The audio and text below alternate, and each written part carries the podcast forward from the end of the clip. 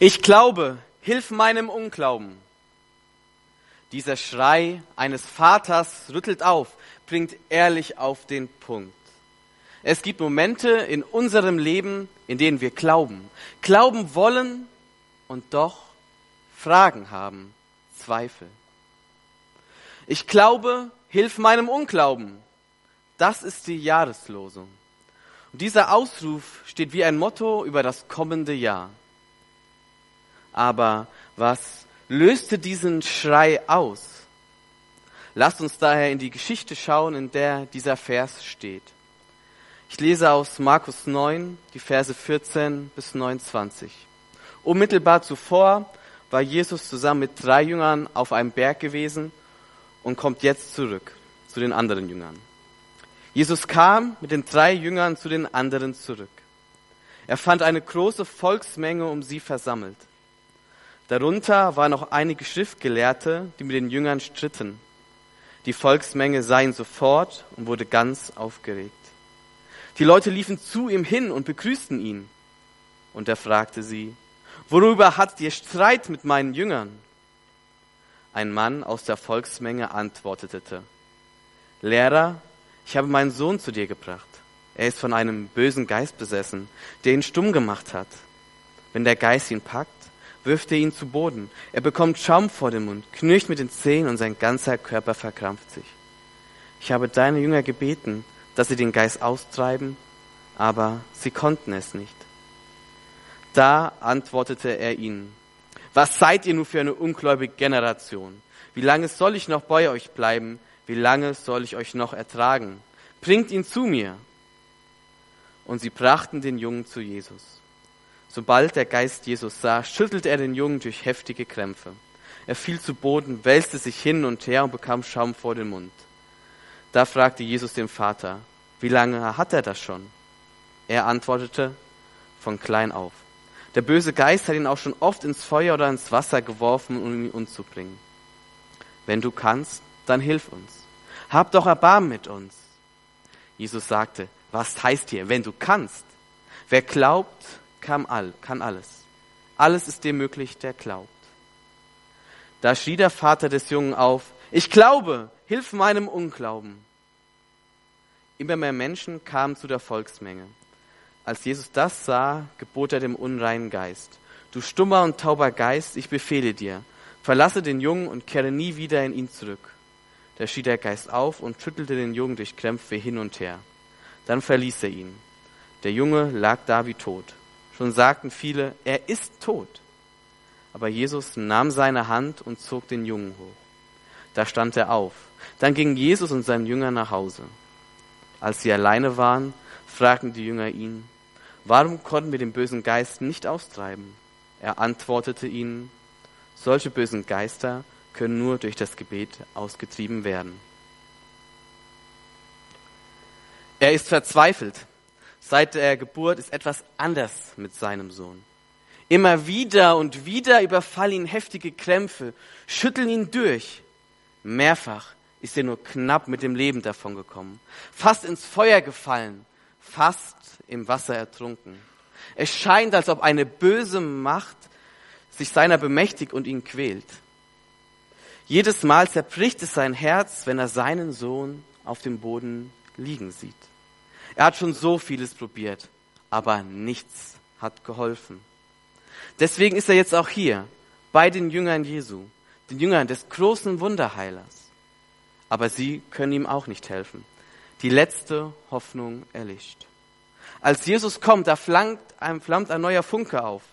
Verzweifelt bittet er, wenn du kannst, dann hilf ihm. Jesu Antwort erschüttert ihn. Wenn du kannst, alles ist möglich dem, der glaubt. Sofort schreit er, ich glaube, hilf meinem Unglauben. Der Mann glaubt, vertraut, vertraut, dass Jesus helfen kann, aber er hat doch auch berechtigte Zweifel. Sein Sohn, krank, besessen von einem bösen Geist. Fragen in seinem Kopf. Warum lässt Gott das zu? Vieles hat er in den letzten Jahren probiert. Nichts hat geholfen. Keine Verbesserung. Fragen in seinem Kopf. Warum schweigt Gott? Warum ändert sich nichts? Die Jünger können seinem Sohn auch nicht helfen. Wieder eine Sackgasse. Fragen in seinem Kopf. Wenn die Jünger das nicht schaffen, kann es Jesus dann? Er will glauben, aber er hat seine Zweifel. Und er gibt sie ehrlich zu. Erfrischend ehrlich bekennt er, ich glaube, hilf meinem Unglauben. Hilf mir aus meinem Unglauben heraus. Ich glaube, dass der Mann eine Erfahrung beschreibt, die wir alle kennen. Momente, in denen uns einfach schwer fällt zu glauben. Wenn Fragen auftauchen, die wir nicht beantworten können, wenn haltende Gewissheiten wegfallen und unser Gedankenhaus zusammenfällt, dann können Zweifel entstehen. Wenn eine Krankheit uns ans Bett fesselt, wenn ein Jobverlust uns aus der Bahn wirft, wenn Streit unsere Seele verdunkelt, dann können Zweifel in uns aufsteigen, ob Gott es wirklich gut mit uns meint. Wenn wir alles versuchen, damit sich etwas ändert, wenn wir an uns arbeiten, uns Hilfe suchen, alle Hebel in Bewegung setzen, aber es ändert sich nichts, dann kann der Zweifel wachsen, ob Gott für uns da ist. Wenn wir beten und es bleibt dunkel, wenn wir hoffen und warten, vergebens, dann kann sich dieser Zweifel verfestigen. Der Vater zeigt uns, es lohnt sich nicht, diese Zweifel zu verstecken oder abzustreiten. Sie sind da, wir dürfen sie vor Gott ausbreiten. Ich glaube, hilf meinem Unglauben. Eine ehrliche Bitte, an der wir uns auch anschließen können. Eine ehrliche Bitte, die uns zugesteht.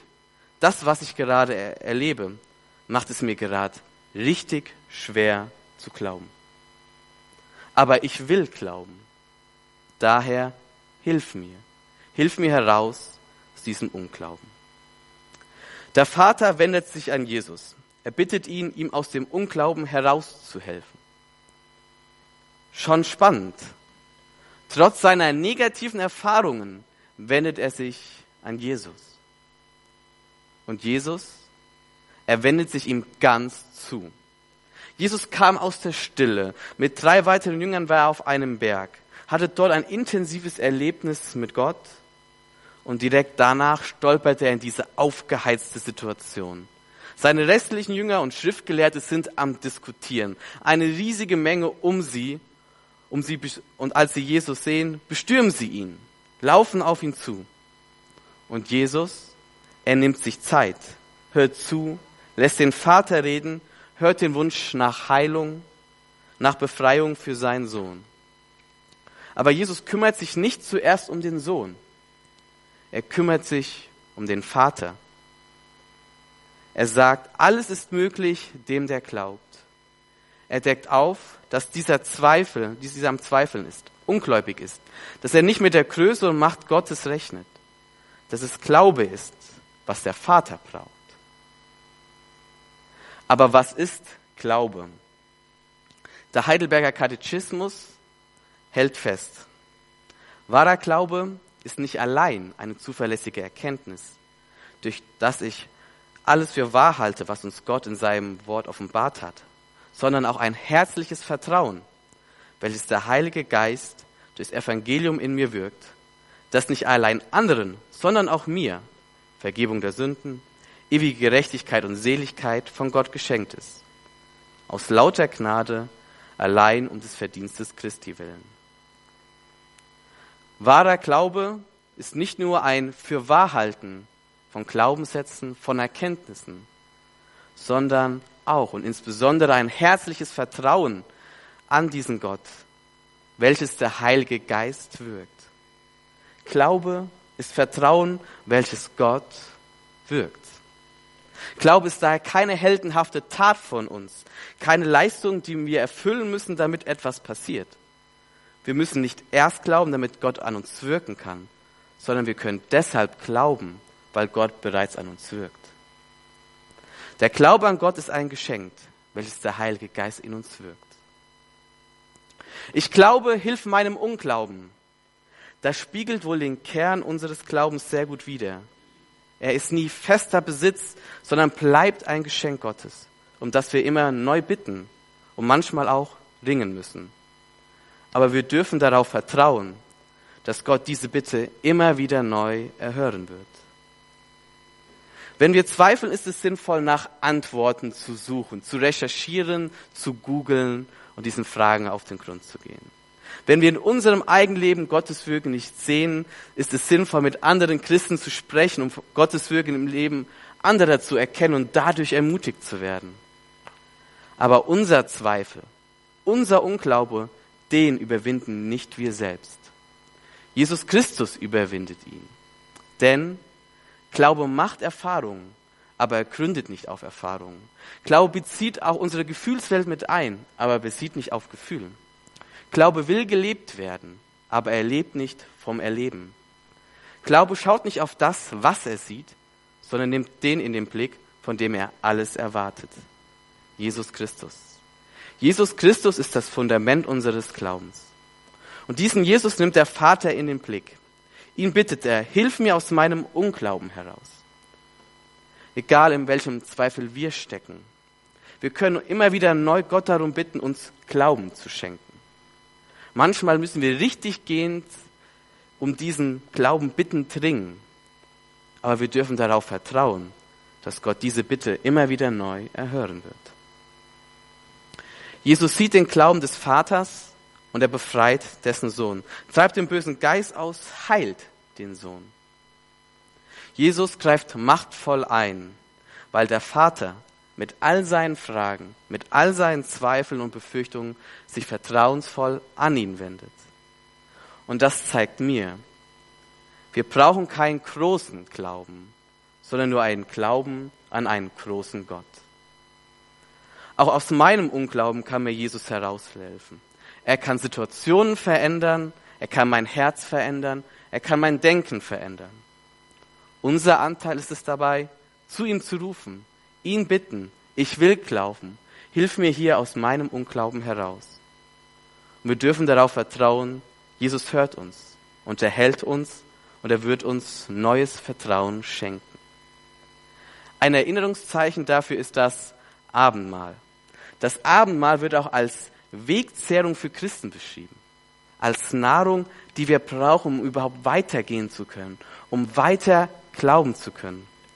Denn im Abendmahl zeigt uns Jesus Christus seine unbeschreibliche Liebe zu uns. Und er sagt, das ist der neue Bund. Einmal werdet ihr in Ewigkeit bei mir sein. Und dort werden alle Tränen getrocknet sein und alle Zweifel ausgeräumt sein. Amen.